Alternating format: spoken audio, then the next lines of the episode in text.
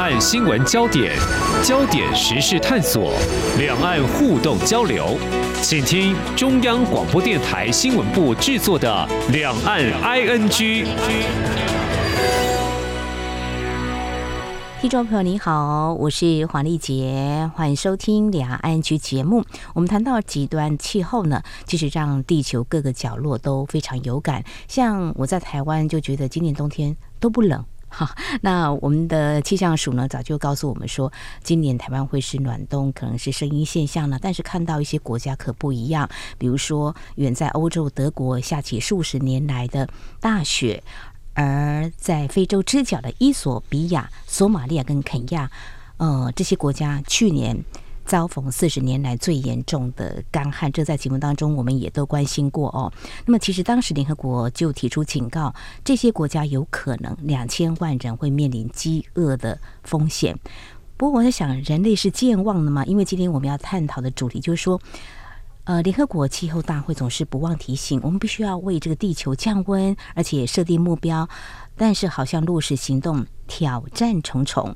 目前我们在讲这些话题的时候，联合国气候变化纲要公约缔约方第二十八次会议就是 COP Twenty Eight 正在杜拜召开，中国大陆跟美国是蛮受关注，因为它是两个这个排碳大国，但是元首没有出席，是改派他们的官员来参加。至于我们台湾呢，我们不是联合国的成员，不过我们展现接轨国际还有行动力的一个决心哦。今年我们是寻。往例哈，以非政府组织观察员的名义报名来参加。那我们的环境部长薛富盛是有率各部会代表来参加，进行多场国际交流。当然，在民间方面，我自己侧面了解的有不少民间企业，甚至有些专家学者会前往参与并且关注哦。那么，其实，在台湾，我们一些政策都已经立法通过，当然也陆续展开行动。而在今天，我们要特别邀请对减碳议题相当关注的。台湾师范大学应用华语文学系副教授杨宗荣来分享他怎么样身体力行。当然，我们会从 COP Twenty Eight 在今年探讨的一几个重要焦点说起。非常欢迎杨副教授，您好。嗯，您好，主持人好。嗯哼，好。COP Twenty Eight 十一月三十到十二月十二号召开。我先把这个数据念给大家。根据联合国气候变化专门委员会发表多次综合评估报告，二零三零到二零三五年之间。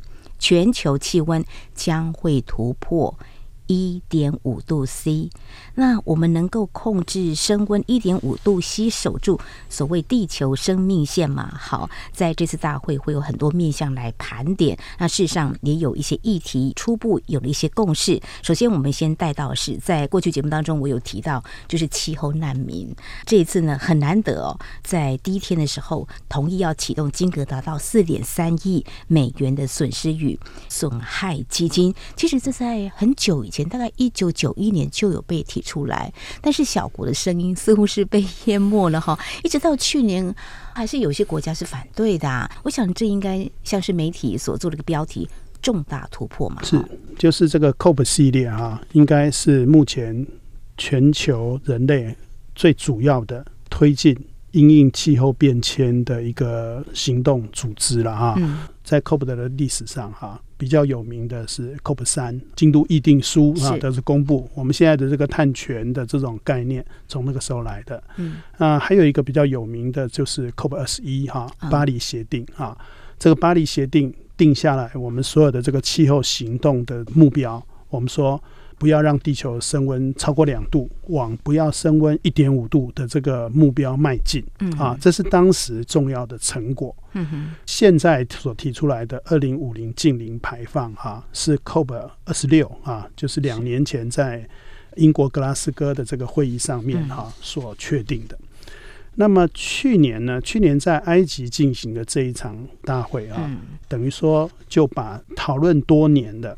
怎么样做到这个让地球哈平等？啊，嗯、你不要让这个排碳比较多的国家享受经济成果，结果让这个排碳比较少的这些穷国哈，它变成是受害国。所以呢，就说设定了这个赔偿跟补偿的这个基金。嗯，但是呢，这个基金去年提出来的时候哈，大家是很悲观，因为看不出其他国家哈有什么重大的承诺，所以就说只是作为一个概念提出来。嗯，但是没有想到哈，今年的 COP 二十八哈。正好又是在产油国家来举行，嗯，所以呢，这个是一个大胆的安排啊，嗯、但是呢，希望能够有所成就了。是，那我想就这一次的这个会议的规模来讲，哈，是有史以来最大的。嗯，就台湾的代表团来讲，也是这一次就说参与最多的。但我要讲的地方就是说，嗯，二零二三年今年哈去举行的这个 COP 二十八哈，它有一个相当特别的意义。气候变迁哈，到了现在已经是全球注目的焦点。二零二三年的七月份啊，那时候温度测出来哈是最高的，连续有一个礼拜每天破纪录，每天破纪录哈。这个记录我们可以这样讲，就是说人类有温度测量开始最热的时候啊，所以就说我们已经达到一个地球暖化哈高峰了。而且呢，如果你要从地球的历史来讲，这个就是从冰河时期到现在，嗯嗯，十几万年的时间里面，地球最热的时候。哦，我们现在已经人为的作为哈，嗯，就是燃烧石化燃料哈，我们说化石燃料哈，已经破坏了整个大气的结构，让温室气体效应哈造成的气候变迁达到高峰了。这个情况下，由石油产油国家哈，它来。召开这个会议，他们也参与在里面，是。啊，那这个当然是争议不断，但是呢，这一次大家想说一定要有所突破。既然所有的人都参加在里面，包含您刚刚讲到，呃，中国、美国这两个排碳最大的两个国家哈，他们在其他的事情上面互相竞争，有不同的意见，但是呢，讲到这个气候变迁、地球暖化，大家应该要为地球做一点事啊，他们都同意。好，所以这个会议本身它意义不同啊，重点在这里。好，在今年我们关注的重要的焦点就在这里啊。美中呢还是有携手合作，在一些相关的议题的探讨这个部分哈。那这个损害的基金这个部分怎么样来运用？当然，我觉得听起来都还是一个比较消极的，因为你已经造成一些国家的人民受害了，你必须要给他补偿嘛，否则这些国家会觉得我的。工业经济的发展没有排那么多碳，我为什么要承受这么多恶果呢？哈，所以我觉得也是给他们一点正义的补偿了哈。那在这次的大会当中，我们的国合会呢，在现场举办了蛮多会议的哈。其实我们也是尽我们所能，向国际友人阐述对于岛国的人才、技术援助，还有粮食安全议题上提供园艺膳食多元推广计划等等，看起来是很细，但是很多都是从自己可以着手先做起。慢慢的，国际一起来携手的话，我想力量会更大哦。啊，这个地方我也许可以补充哈，嗯、就是说从这个国际政治的角度了啊，嗯、我们说这是一个特殊的课题，就是叫做气候变迁的国际政治啊。那我们这样讲好了，刚刚讲到那个损害与补偿，举三个地方哈来做例子哈。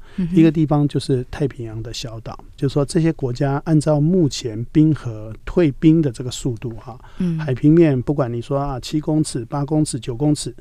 这些国家通通都会灭国，尤其是我们的邦交国哈。现在有一个很重要的部分在南太平洋，所以这个地方是重点所在。您刚刚讲的那个计划里面，虽然它是粮食安全啊、土地啊什么，这些虽然很琐碎，但实际上哈，对这些国家来讲是重要的。对，那我们的国合会在这里面也在施展了力气。嗯哼。那除了这个南太平洋地区以外，还有一个重要的地方哈，是人口大国，最典型的就是巴基斯坦哈，跟这个斯里兰卡这几个国家，等于在过去的这一段时间里面哈。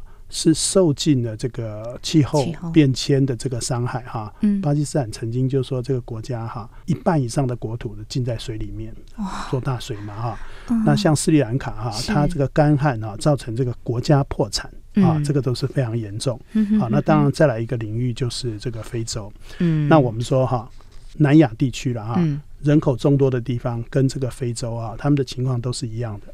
他们是碳排算是最少的国家。对。但是呢，反而现在变成是气候变迁啊，嗯，就是受害影响最大的地方。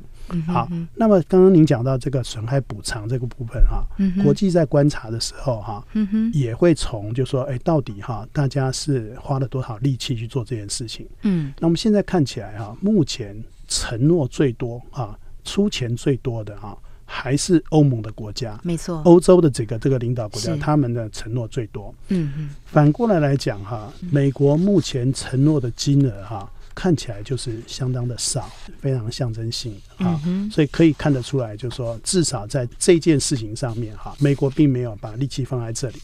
那么值得注意的就是说，在美中互相竞争的这个情况下，其实中国在中东地区还有在非洲这个地方的影响力。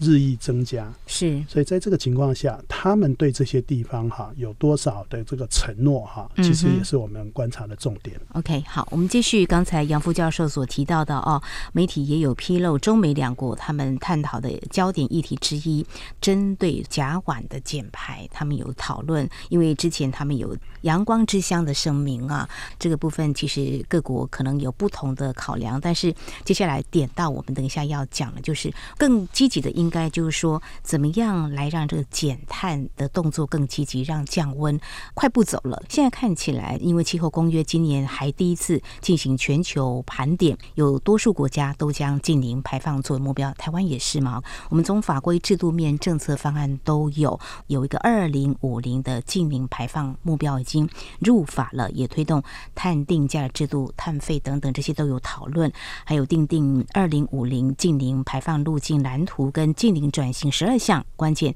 战略行动计划也编列一大笔预算，然后逐年逐年来推动。中国大陆大家也很清楚，他们说了，二零三零年之前会碳达峰。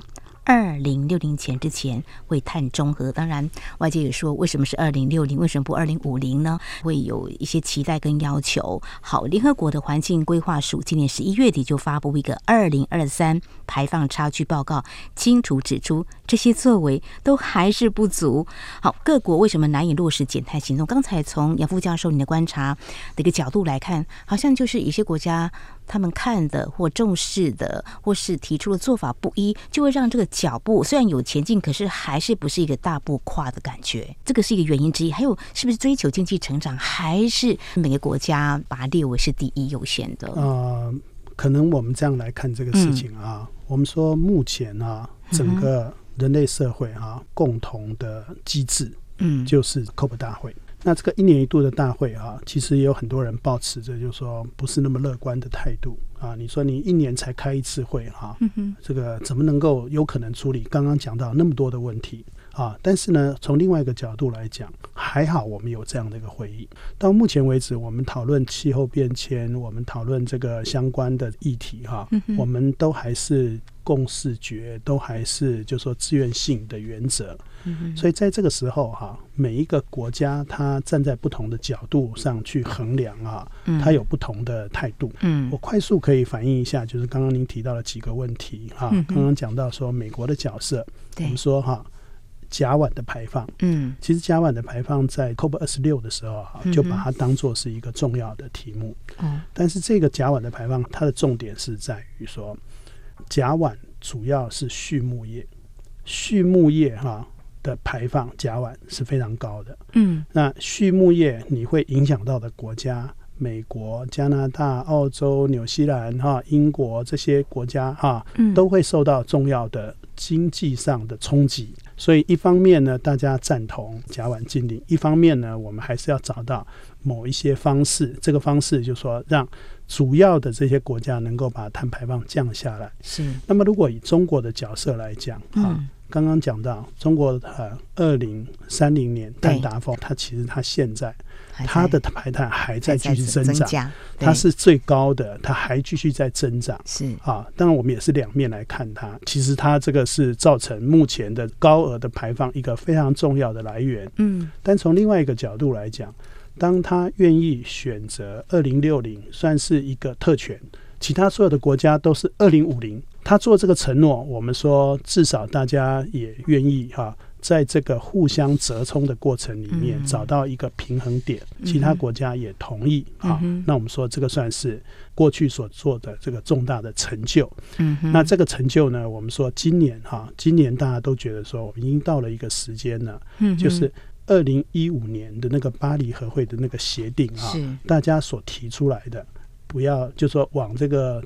增加温度哈，不要超过一点五度这样的目标迈进。那今年就会做一个盘点。现在看起来这个数字是不乐观。我们现在已经增温到一点四度了。哇！所以呢，就说基本上已经接近临界值了。所以这个时候大家说，可能就以今年的这个会议来讲啊，应该要有所突破，应该要经过这个盘点之后有重大的决定提出来。现在大家就在等哈，观察这个情况是怎么样。那么我们看一下台湾的角色哈，我们说台湾哈是在今年的年初啊一月份通过的气候变迁因应法，是的，在这个法律里面，我们把二零五零净零排放入法，我们目前台湾是少数哈有入法的国家啊之一，表示我们的诚意。那也把这个原来的国际的承诺。变成国内的这些企业哈，大家共同的责任。从政府的角色来讲，他也做了相当多的事情。不过，我们也要指出来啊，其实台湾目前哈，实际上在做的这个承诺哈，国际的承诺来讲哈，我们是做的相当不够了啊。联合国的那个目标哈，是要求就是二零三零年哈，要减碳哈，变成是。二零零五年作为基准年的百分之五十，嗯啊，嗯，那么欧盟哈，你现在看到欧盟啊，欧盟自从就是说美国当时退出巴黎和会，嗯，欧盟就一马当先，它就变成国际的领导，嗯，欧盟现在变成我们在推动这整个净零排放哈的主要推手，嗯，那他们现在哈，目前欧盟到处都可以看到一个标语，叫做 Fit for Fifty Five。就是说，我们要减量百分之五十五，意思是说，他要做的比联合国规定的要更多。所以，像欧盟就有相当大的决心在做这件事。反过来来看台湾哈，我们目前二零三零所定出来的目标哈是减碳百分之二十四加减一，嗯，几乎我们是在所有的工业国家里面哈垫底的最后一名的。我们呢就说，我们为了考虑哈。这个厂商的负担啊，非常的保守，保守到基本上别人会觉得说，我们努力不够，我们努力不够。这个问题其实我们台湾的媒体也有在这个 COP。的 Twenty Eight 的现场，跟我们的环境部长薛部长呢反映了，我们应该怎么做呢？薛部长他告诉我们哦，就是说先进国家已经加码，要让二零三零年这个减碳达到百分之三十，台湾目标只有百分之二十四嘛。呃，未来七年我们怎么样加速来推动哦？他说这一点当然我们是要保守一点来规划。不教授，你真的是点到重点，因为可能务实来看，我们的企业啦、厂商啦，在配合上可能。也许需要一点时间，但是他说他个人还算乐观，因为他说科技会进步，就是可能我们还仰赖这个很关键的一个部分。他说在政府的规划里头，再生能源包括地热、生质能源、海洋发电，还有氢能。他说我们的中研院跟台电已经成功实验出能够把甲烷。热裂解变成氢气跟碳黑固体，非常专业。但今天我们节目呢，真的是非常的荣幸能够邀请到杨聪荣副教授，因为老师您其实大学念的就是这方面的专业，对这个议题，其实在学生时代您就非常非常的关注了哈。当然，在过去节目里头，听众朋友会觉得杨聪荣副教授谈的不是在这有关华语文方面的，比如说中国大陆在海外很多国家设立有孔子学院啦，那。那台湾能够做些什么？这些比较属于国际政治的啊这个部分，非常谢谢杨副教授在今天我们节目当中来探讨这些。所以，我们台湾要努力的还不少。当然，从这次参加这个大会，我想官员都到了，应该也会看到、听到很多国家他们到底做了什么。那我们回来之后有入法之后，我们应该怎么样来推动？所以在科技会进步这点。老师，你应该不会觉得没有信心吧？好，我们可以特别谈一下哈，有关科技的部分啊。哈，我个人的背景是这样啊，过去其实学了自然科学、社会科学跟人文科学。以前在学校，因为我在华语系教书嘛，哈，哎，多多少少就会被认为说，哎，这个老师好像就说涉及不同的这个领域。嗯，但实际上现在啊，当 ESG 这个课题出现的时候，其实我们更需要一些不同背景的整合人才啊。是啊，像永续这件事情，就是一个需要不同背景学科的人共同努力。嗯，那学过这些不同的学科啊，那关心环境问题也是关心的很早。嗯，所以呢，特别出书啊，怎么样去做这个碳盘查啊，做减碳。嗯。那我也非常讶异，发现说，当我这么晚才写了这个书哈，那结果还是变成台湾的第一本书哈。那到目前为止，还是呃碳盘查的唯一一本中文的书可以参考哈。所以表示说，我们在这个部分哈，还有很多努力的空间。那讲到您刚刚讲到的这个科技的部分。呃，我们可以有一个外在的观察啊，嗯，像现在呃，因为这个法律通过了，那目前我们就是有这个农业部跟呃环环境部啊的这个设立，嗯，那环境部部长本身呢就是一个科技人，所以他本身他对于就是说刚刚这边有提到的这几个技术。啊，有相当程度的了解。嗯，那我们的中研院呢？哎、欸，也啊，就是说这个是我们的最高的研究单位，他们也特别提出来啊，我们怎么样可以做出突破出来？嗯，所以不管是说呃能源的种类，是海洋能啊、地热啊，哈，或者是说啊其他的这种裂解方法哈，嗯，氢能啊，哈，然后脱碳啊，哈，这种做法都有。呃，我觉得就是说在目前的这个情况下。可能台湾是有机会哈，嗯，利用科技的方法哈来突破。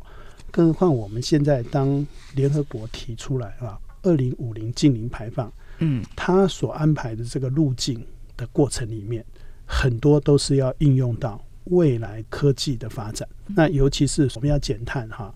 有四个方法，嗯，一个就是盘查类啊，我要能够计算出来，我能够管理啊。另外一个呢叫做减量类啊，我既然知道我的数量啊，我要慢慢把它减量下来。那我们说第三类哈是碳权类，目前台湾呢在这个同样这个气候变迁因应法里面已经成立了碳权交易中心，所以我们以后也会利用这个金融的机构，会鼓励大家哈用商业经济的方法来减碳。嗯，那么第四类是最困难的。就是叫做碳捕捉类，就是我们要从大自然里面已经有的二氧化碳要把它减掉，也就是所谓的负碳的技术，这个是最困难的，到目前为止成就最小的，但是看起来啊，台湾也有一些技术上的突破，所以我们会有机会，未来会发展啊，就是说希望台湾也能够。啊，设法在这方面啊，能够有所贡献啊。我觉得这个是，就是说，如果我们在讨论这个整个气候变迁哈，那我想科技突破哈，会是一个截然不同的一个解决方案。是，所以我们要有自信哈。我们的环境部长也是这方面的专家嘛，他敢这样说，所以利用这个科技的力量来让我们有一个关键改变的一个开始啊。这个从现在开始就还有七年的时间。嗯。那我们在协助排碳的这件事情的时候啊，台湾是靠制造业出口啊，这是我们的经济的最大宗。如果说哈，我们的出口啊，必须要根据碳啊的这个过程啊，去交这个碳费或碳税的话啊，嗯这是影响很大。那我们仔细看过这个欧盟的碳边境税，欧盟碳边境机制是目前人类社会第一个啊成型的。碳要收税的这个制度，嗯，在这个制度里面，大概给一般的这个进口厂商哈，大概差不多有六七年的缓冲期。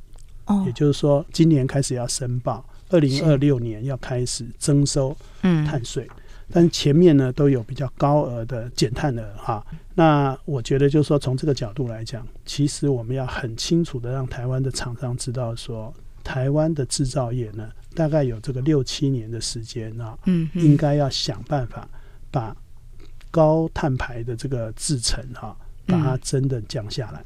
你如果降得下来，你的产品就有竞争力。如果反过来来讲，如果你降不下来的话，那台湾的经济可能会受到很大的冲击。是，我想政府应该也有正视。那么企业有些或许也已经有了脚步，像台积电几个大企业，他们已经先起跑了。我们的监督力量是还蛮强的。所以新科技在养来的同时，我们有一些必须要很精准的算出来。像老师你提到的，比如说怎么样做碳盘查。所以在您写的这本书里头，大家就可以看到我们怎么样来减碳，先知道碳。目前我们存在都是怎么样去减量，所以这本数位化的碳盘查第一次就上手，应该很容易看懂了哈。这个您刚刚提到是我的第二本书哈，那第一本书、呃、第一本书叫做《碳盘查》了哈，嗯、然后有一个副标题叫做《碳盘查成功关键秘籍》啊，当然是比较是从知识跟原理的角度来讲。嗯，那我出的这个第二本书啊，是想要利用这个数位化的方式，协助做碳排的数量化的计算，主要是。利用电脑系统啊，计算这个碳盘查的数量啊，就是说哎，到底排碳多少？那我想未来哈，我们的这个经济活动哈，包含生产活动在内哈，哎，如果大家都很容易啊得到这个数字的话，我们也比较容易做这个管理。哎，我们举个例子来讲哈，台湾的消费市场里面哈，嗯我们其实。不是每一样东西都有把碳足迹算出来啊啊！比方说你坐高铁啊，背面有一个高铁票的那个碳足迹嘛哈。嗯嗯。可是目前台湾只推动了十年啊，嗯，只有不到一千项的品项有申请碳足迹啊。嗯。所以呢，你说你进到大卖场，你看到上万件的东西，如果只有一千件哈去标明，嗯，那。消费者不会把它当做是一个重要的事情来对待。嗯。所以我们还是要加把劲哈去推动一下我们怎么样从这个企业的减碳到一般民间个人哈可以做生活的减碳嗯。啊这个就说就联合国来讲它叫做建立国际的伙伴关系邀请大家一起来参与哈就这件事情来讲我们还需要加把劲。没有错这次参加者 cop twenty eight 啊大会其实有蛮多金融机构的。从金融机构其实在节目当中我们也告诉听众朋友他们可以做的也蛮多的。你要来申请这个资金要投资其实我可以要求你从上游端一直到下游端。那民众我们在下游端消费部分我们可以做些什么？可以从这边来给上游端一些压力。如果没有碳足迹的话我们可能就类似拒买了哈，软的 这方面的行动的一个提醒是吧？是应该这样讲哈，就是说现在国际上在推动这个减碳哈，嗯，我们有发展好几套不同的这个制度跟方法，嗯，那其中碳税跟碳费是一件事，是。刚刚您提到的这个金融哈，我们不妨这样讲啊，就是目前台湾哈，我们所推动的跟国际同步的啊，就是所谓的近零减碳，金融先行。也就是说，金融业，假如金融业你能够让它呢比较有这个意识，知道怎么做的话，它来推动各个这个企业，效果会比较好一点。没错，在目前我们金管会就有所谓的绿色金融三点零哈。那目前有一个国际的这个准则哈，嗯、叫做国际金融机构哈授信的碳排放计算标准啊，这个国际标准啊叫 PCAF 啊、嗯、PCAF。嗯，那我现在在教这个课，我就会发现说啊，我们其实台湾哈在跟上国际化的这个脚步的时候哈。略显不足了，因为这个呢，目前在荷兰的银行发起之后啊，嗯，世界上有六百多个这个金融机构共同签署哈，共同同意用这样的方式啊，为求金融界推动这个碳排放的这个一致性。嗯，简单的这样讲，就是说，银行借钱给你，你从事生产的碳排放呢，也最后要计算回来。变成这个金融机构的负担，在这个情况下，就可以用金融制度哈，去鼓励金融业哈，他借钱给你，同时教你怎么样去减碳，怎么样去加速进行哈，就是说呃减碳的这个工作。这个是我们人类社会设计出来的制度，而且在国际上大家有共识了啊。那这个规范，因为它还是很新的哈。是。二零二零年的时候才提出来哈，PCAF 哈，然后那个二零二二年哈，它的第二版才落实下来。其实我们要赶快哈，加紧追上国际的脚步，用最新的这个制度嗯、推动这整个排碳行动的发展。嗯、我觉得台湾各界哈还有很多努力的这个空间哈，是大家应该要一起来努力。好，非常谢谢副教授您的提醒跟建议啊、哦。那金管会目前是有规范企业盘查温室气体范畴啊一些部分啊，但是现在一些国际风向有了一些改变，各国的一些做法，我们或许都可以参考了哈。像美国证券交易委员会在三月提出个法规草案，要求上市公司在财报揭露气候相关财务影响资讯，目的都是要导向一个，就是怎么样做好这个碳的盘查、减碳的工作。好，我想今天因为时间有限，但是我想很多重点也提醒了大家哈，环保减碳的议题，台湾怎么样来接轨国际规范的行动？非常感谢我们台湾师范大学应用华语文学系副教授杨聪荣非常专业的解析还有建议，非常谢谢杨副教授，谢谢您。好，谢谢主任，谢谢大家。好，以上就是今天两岸安居节目，非常感谢听众朋友您的收听，黄丽杰祝福您，我们下次同一时间空中再会。